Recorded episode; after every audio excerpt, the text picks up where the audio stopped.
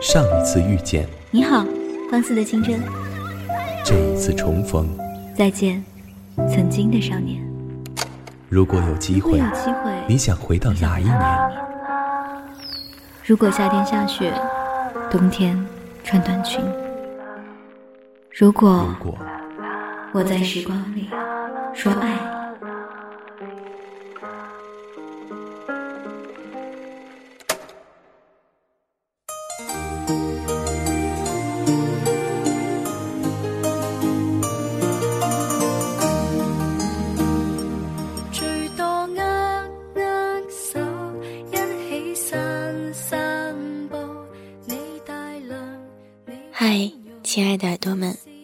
收听今天的节目，我是漠河。那本期节目的文案来自于我们的策划和满子。如果大家想要获取节目的文案以及歌单呢，可以关注我们的微信公众号“半岛 FM”。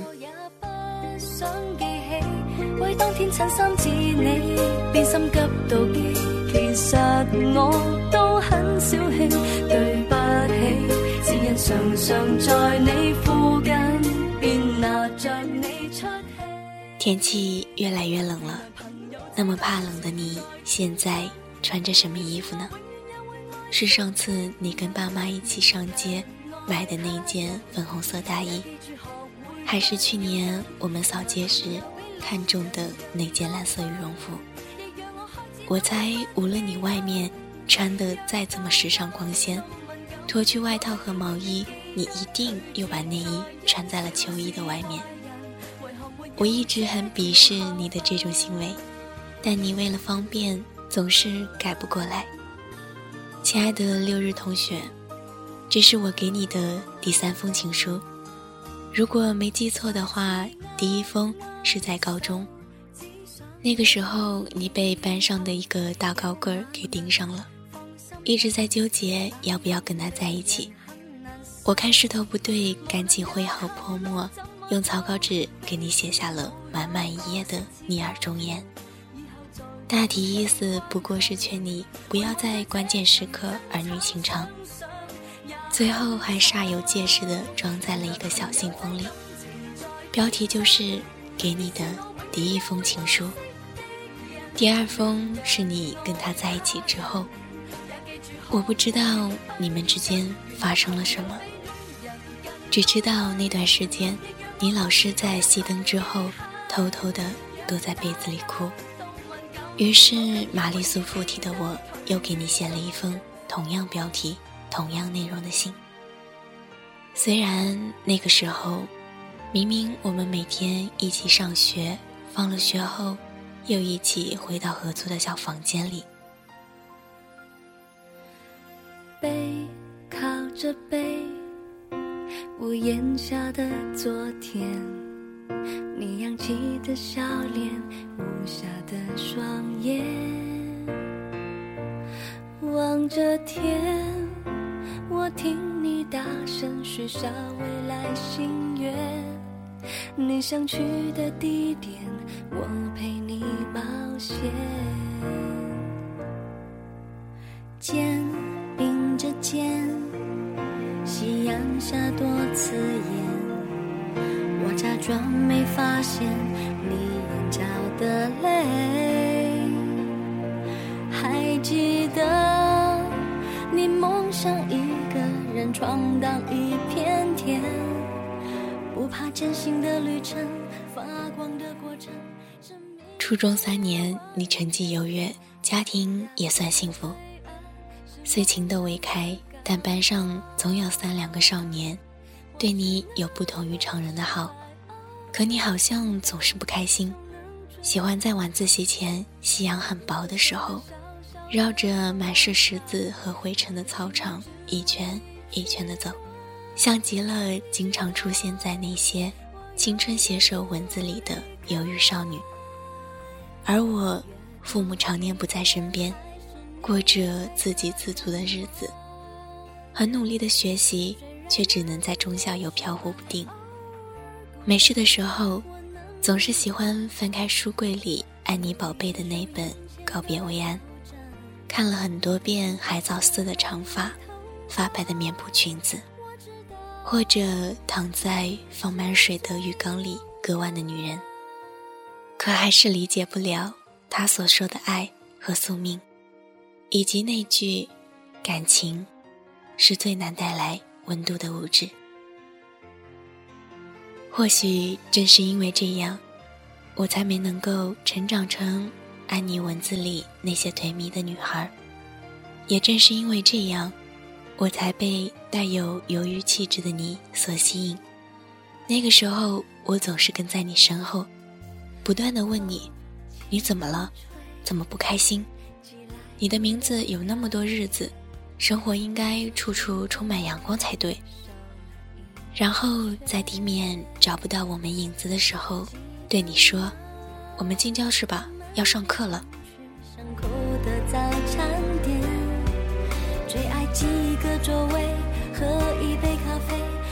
高中三年，我文你理，我在二楼，你在五楼，我们不再每天相约于食堂，在同一个窗口碰到，也是打了招呼之后就各自端着碗。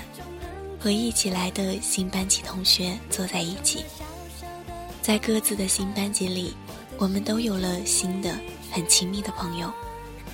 巧的是，那两个女孩有相同的名字。我知道这个后，有一种会有天使替我爱你的感觉。你知道吗？每次你跟我说你跟他去了哪儿，干了什么的时候，我的心里。都不是那么平静。幸好我们之间的故事，不是我们说好不分离，却最终败给时间和距离的类型。我们住在一起，每天早上喊你起床的是我，晚上自习后你在路边买烤面筋时，等着你的人也是我。我对很多东西都抱着怀疑的态度。我不相信鬼神，不相信命运，甚至不相信爱情。但我坚信，我在你心中是无可替代的闺蜜。你恋爱了，和那个我很不看好的大高个儿，成绩开始慢慢的下滑，而我一贯秉承“人丑就该多读书”的原则，排名越来越靠前。记得有一次，我悄悄的问你，有没有？和他接过吻，你想了会儿，笑得不置可否。我问你是什么感觉，你不好意思地扯开了话题。都说，如果闺蜜中有一个谈了恋爱，那两个人的分享会让另一个人也能体会到爱情的悸动和甜蜜。可我在你恋爱后，却觉得失了恋。高考前，你说你要去武汉，我说我想去南京。可结果是我来了武汉，你留在了家乡。高考前，你说你想去武汉，我说我想去南京。可结果是我来了武汉，你留在了家乡。你的大高个儿考前春光灿烂的喊着要考武汉大学。可分数出来后，发现自己连武汉的大学都上不了，从而选择了复读。刚上大学那会儿，我的时间被切割得七零八碎，却没有一片是与你有关的。有一天，你突然跟我留言说，我们之间好像越来越远了，我才意识到，原来那句不联系。不代表不想念，只是对感情逐渐疏远的欲盖弥彰。然后我们就开始学习，如何在时空的阻隔下，依然保持双方生活的互相参与。比如你在睡前给我留言，唠叨一下近况，然后我在第二天早上醒来，幸福感十足的查阅，然后回复。比如我买了新衣服，整整齐齐的摆在床上，拍照给你发过去。听你说很好看之后，不再觉得钱花的亏。整个大学你都在跟大高个儿分分合合，记得那年夏天，你受了委屈，坐在肯德基里哭的纸巾都不够用。我看着你抖动的肩膀和手上那团潮湿温热的纸巾，也跟着哭了起来。我曾经立志要做一个笑点低、泪点高的神经病，所以无论是摔了跤、吃了亏，还是看所谓的催泪大片，都不会哭。可是那天，你的眼泪让我破了功。走出肯德基的时候，我的脸已经成了一幅抽象的水墨画。这件事给我留下了两个后遗症：一是以后出门见你不再劳民伤财的化妆；二是我的泪点停留在了那个低水平的晚上，一直都没能上去。尤其在我看《小时代》哭得稀里哗啦的时候，深有体会。你们分手闹得最凶的一次，你去了他的城市，在武汉转车。我知道的时候，你已经快上车了。我问你，他既不能给你物质的享受，也不能给你心里的陪伴，还找他干嘛？你说你只是想做个了结。我知道。所有说这句话的女孩，都不过是为了挽留，所以你们和好了，我一点都不奇怪。后来我才知道，那天你到那边的时候已经是半夜三点多了。出租车司机说你很像他的初恋女友，然后一路把你载到了荒无人烟的临江小公园。幸好司机并非穷凶极恶之人。中途良心发现，又把你送了回去。最后为了赔罪，还让刚考了科目二的你用他的车练了把手。从他那儿回来后，我们一起吃饭。你跟我说，他是陪伴了你整个青春的人。虽然你现在还是放不下他，但你也不知道自己还能够任性多久。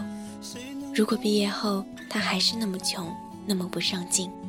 让你看不到希望的话，你还是会放弃他。你看，我们真的长大了，我们谈论的不再是作业、考试和男孩，而是未来、婚姻和金钱。临走的时候，你怯生生地问我，会不会嫌你太过现实和世故？我说，我不会，真的不会。你知道的。我从来就不相信童话，当然也不会拒绝成长。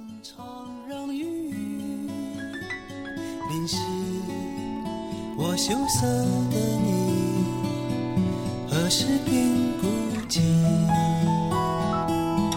躲在墙角里偷偷的哭泣。我忧郁的你，不许谁懂你。爱。是什么？